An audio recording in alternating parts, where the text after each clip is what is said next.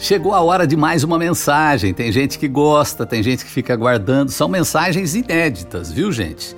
Toda semana, não é todo dia, toda semana, quarta e sábado, sempre tem uma mensagem nova. Aí tem gente que já ouve logo de cara, tem gente que às vezes chega em casa, vai ouvir depois, fica sua, ao seu critério.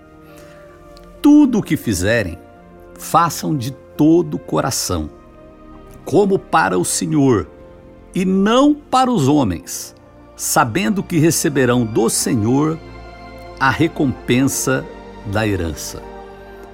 Uma carta aos Colossenses, né? Meus amigos, todos nós temos as nossas atividades na vida. E eu vou, por exemplo, eu trabalhei muito tempo no rádio, gostava muito de rádio, né? É, trabalhei muito tempo na política, gosto da política. Gosto de um lado, tem coisa que não gosto tanto é, de outro lado, né?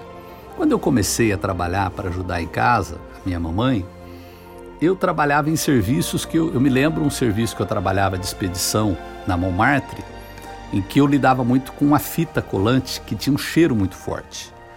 E eu é, não gostava daquilo, porque não dava tempo de eu tomar banho para ir para a escola à noite e eu ia com um cheiro muito forte. E não era incomum as pessoas sentarem em cadeiras assim afastadas de mim. E eu não tiro a razão delas também, porque o cheiro era muito forte, né? Da, da, da cola que eu ficava lidando é, o dia todo. Uma coisa, nada, não estou falando de. Tem gente que fez coisa muito mais difícil, né? Mas o que está dizendo aqui?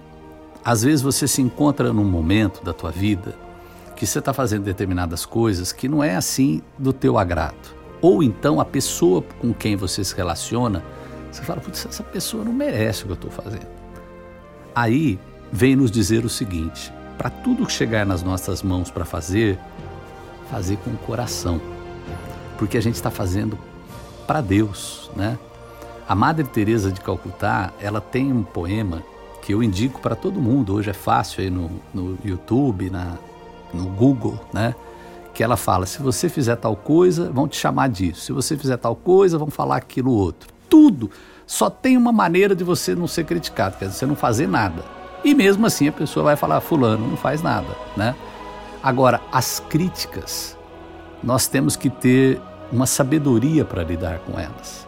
E quando existe esse entendimento, que a gente está fazendo para Deus.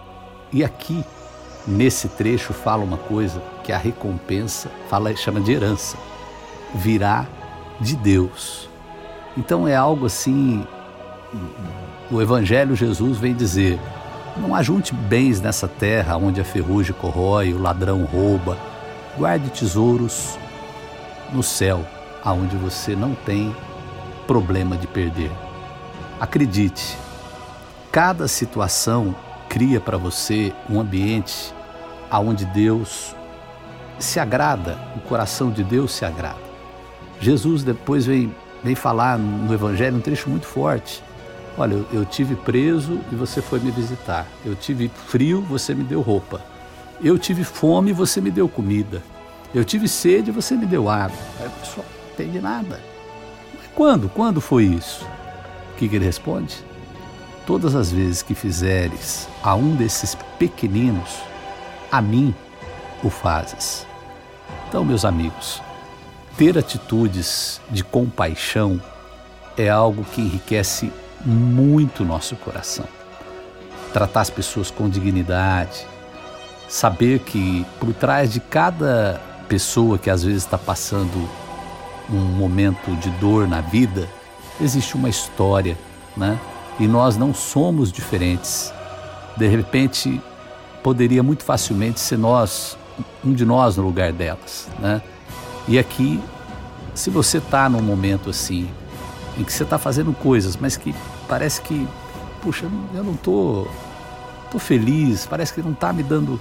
Lembra, você está fazendo não para homens, mas para Deus. Mensagem de ânimo e de fé com a vida desta manhã. joy.